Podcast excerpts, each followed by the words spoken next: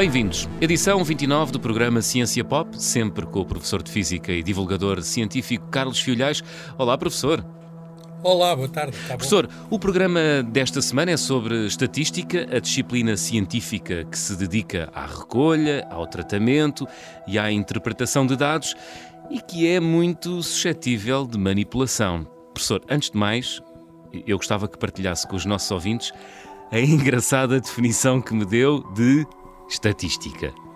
Sim, sim, eu partilho, eu partilho para fazer mais alguém rir. Mas não é minha, não é minha, é de um, é de um professor americano de gestão que já, já falecido. E, hum.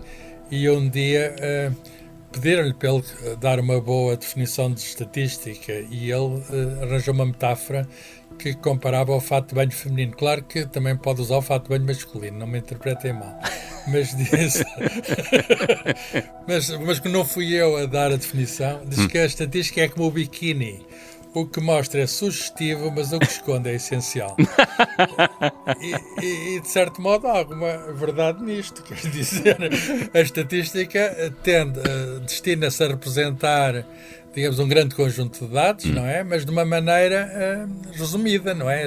O segredo da estatística é esse. Claro. Portanto, tem de pegar naquilo que é essencial uh, e, e apresentá-lo, não, não, é? E apresentá-lo, não é? Hum. Mas há, outra, há, outras, há outras definições. Há mais? Há, ah, por exemplo, aquela história do, do, do bêbado e do candeeiro, já sabe essa? Não. Conte, conte.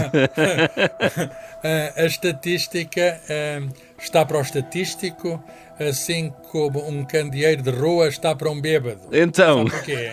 Não. É, é mais para suporte que para eliminação. De, de modo que alguns estatísticos, ou ditos estatísticos, não quero dizer mal da estatística, pessoas que usam mal a estatística. Os estatísticos, em princípio, sabem usar a estatística, mas há quem a use só para, su para suportar, hum. quer dizer, para estar em abono de qualquer ideia, de qualquer tese. Hum. Uh, e isso, não, às vezes, não elimina nada, às vezes não dá-se uns dados estatísticos, mas aquilo depois tudo somado não, não se adiantou nada. Muito bem, vamos então ao, à estatística. Uh, como é que se pode manipular ou mesmo mentir, professor, usando dados estatísticos? Bem, há, há várias maneiras de fazer isso, é muito uh, fácil fazê-lo, porque uh, trata-se de sumariar muitos dados em poucos indicadores, sei lá, vamos falar da população portuguesa. Uhum. A população portuguesa é muito diversa. É, é, há gente mais alta, gente mais baixa, há gente de sexos diferentes, há gente mais nova, há gente mais velha.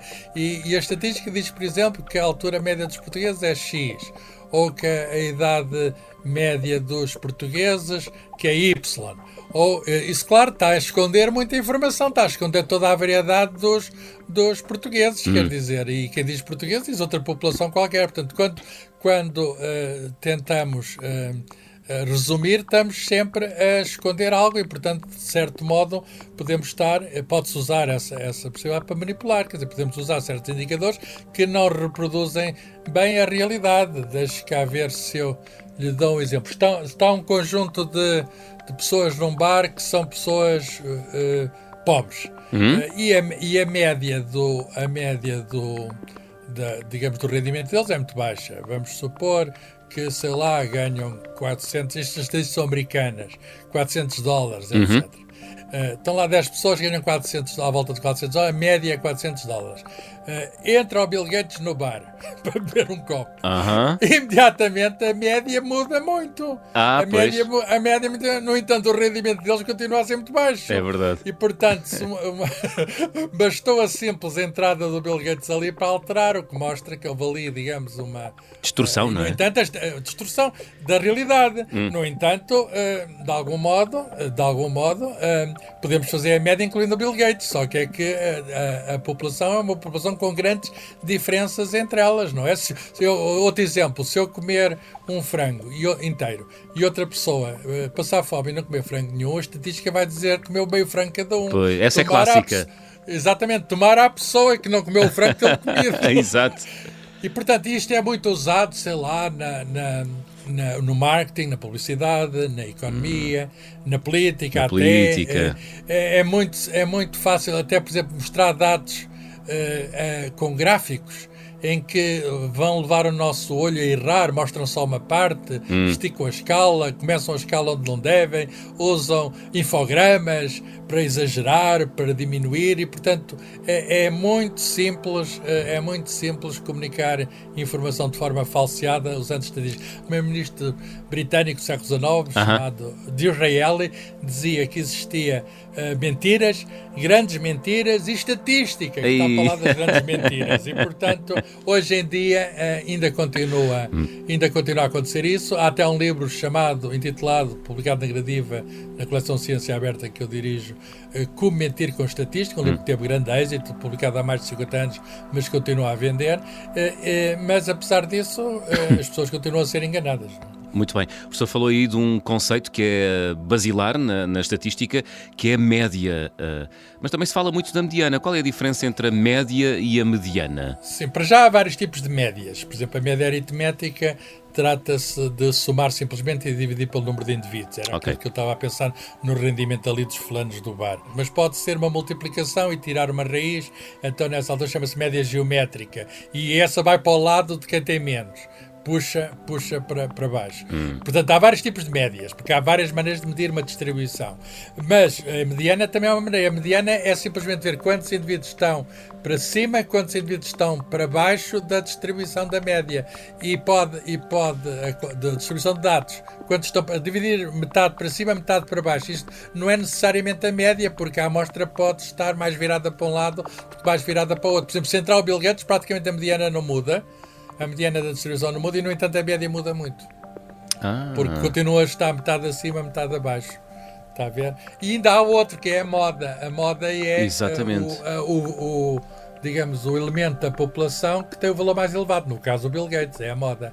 Porque é, tem, tem muito mais rendimento que qualquer um dos outros. E, portanto, quando uma pessoa diz qual é o valor mais, quando indicamos o valor mais elevado, nós vemos que é a moda da distribuição, é o valor máximo, é o valor mais elevado. Portanto, há várias maneiras de indicar uma distribuição e os estatísticos, que, que, que, que enfim, é uma disciplina científica, claro. tem todas as regras, tem de indicar eh, não apenas a média, mas um desvio em relação à média, há vários tipos de desvio, etc. E, portanto, se, se usada com cuidado, com uma amostra bem escolhida, eh, enfim, diz-nos muitas coisas uhum. E ilustra-nos, pode-nos ilustrar bem uma população. Estamos aqui a dizer mal da estatística, mas a estatística é muito útil e hoje quase nada funciona na sim, nossa sim. vida sem indicadores estatísticos. Uh, o que nós estamos a fazer aqui é uh, acautelar os nossos ouvintes para uma boa leitura de um, de um bom processo estatístico, obviamente. Com certeza. O professor falou da amostra, uh, é o mais importante, não é? No processo estatístico. É daí que tudo nasce. Claro, se, se hum. por exemplo, estamos a, a pensar num, num em fazer uma sondagem. Uhum. Discutem-se muitas sondagens. Saber qual é a opinião de voto não quer dizer que seja o voto que eles mais tarde vão fazer, mas o que é que votariam naquele momento? É, é evidente, nós podemos ter um retrato da sociedade portuguesa, escusamos de ir perguntar a 10, mil, a 10 milhões de portugueses. Claro. Mas a questão, a questão é esta: para termos, eh, digamos, uma boa sondagem, temos de ter uma boa amostra, quer dizer, temos de ter uma população que seja representativa, não digo da população toda, mas da população que vota, não é? Da, Exato. Da, da, e, e isso, há maneiras para fazer isso, faz com cuidado e as sondagens se forem bem feitas, também não enganam. Hum. Podem é não coincidir depois com os resultados passados umas semanas e elas próprias podem levar as pessoas a corrigir o seu voto. Portanto, quando, quando os nossos ouvintes leem uma sondagem Uh, com uma amostra de 100 pessoas e vem uma sondagem com uma, é amostra, com uma amostra de 600, devem dar ma maior credibilidade, mais credibilidade à de 600. Sim, em princípio sim. Isso não quer dizer que os 600 não possam ser mal escolhidos. Ah. Mas em geral, em geral, mil e tal pessoas é suficiente para representar a, a população portuguesa, uh -huh. se, forem, se forem bem escolhidos. Portanto, é possível fazer uh, boas amostras com pouca gente. Ah. O que é ah. preciso é escolher-la bem, tem de ser aleatório, tem de okay. ser ao acaso. Qualidade. Quer dizer, não, não, exatamente, não pode ser. Hoje em dia fazem-se muitas teses por base em inquéritos. E, e os inquéritos normalmente é, é muito simples. Manda-se o inquérito às pessoas mais próximas, aos nossos contactos. É verdade. Ora, isso não informa nada sobre a população. Em geral, informa sobre os nossos amigos, os nossos colegas. Exato. É, é, há, como quem diga, há quem diga que psicologia sabe-se muito, mas é a psicologia dos alunos universitários, porque eles é que são usados como teste. E, portanto,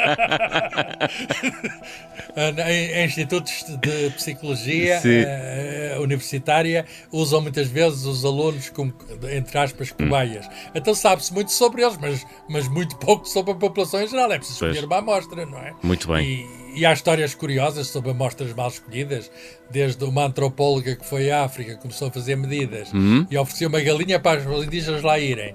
E a certa altura, enfim, lá foi distribuída as galinhas e descobriu que havia mais pessoas que tinham feito, tinham feito as medidas do que pessoas do que na população. Era muito simples, alguns iam lá só buscar a galinha, lá várias vezes. Ah.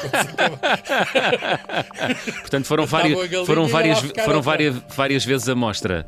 Exatamente, isso está completamente distorcido uma amostra claro, desse género. Claro. É? Professor, estamos... é como ir a uma votação Sim. e votar várias vezes. Pois claro, evidentemente. Professor, um dos maiores erros estatísticos é confundir correlação com causalidade. O que é que isto significa?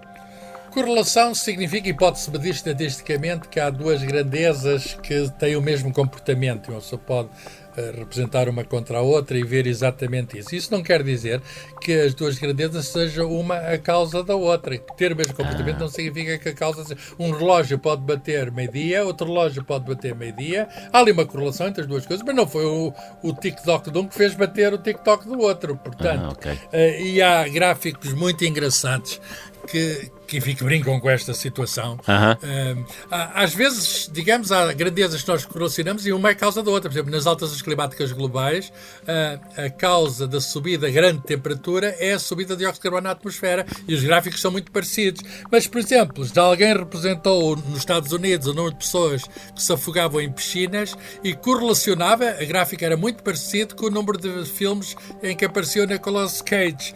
E, portanto, tem alguma coisa a ver com o afogamento em piscinas China com o aparecimento da consequência. No entanto, os picos estavam nos mesmos sítios, hum. etc. Modo que é melhor dizer, ó, oh, para não aparecer, senão as pessoas afogavam-se. Sempre com humor. Professor Carlos Filhais, professor, foi ótimo. Muito obrigado. No próximo programa vamos continuar a olhar para os números, números especiais, números famosos e até místicos. Se tiver dúvidas ou interrogações científicas para colocar ao professor Carlos Filhais, professor de Física da Universidade de Coimbra e divulgador de ciência, o e-mail é ouvinte.observador.pt. Professor Carlos Filhais, até dois oito dias. Obrigado. Deus, João Miguel. Até à próxima.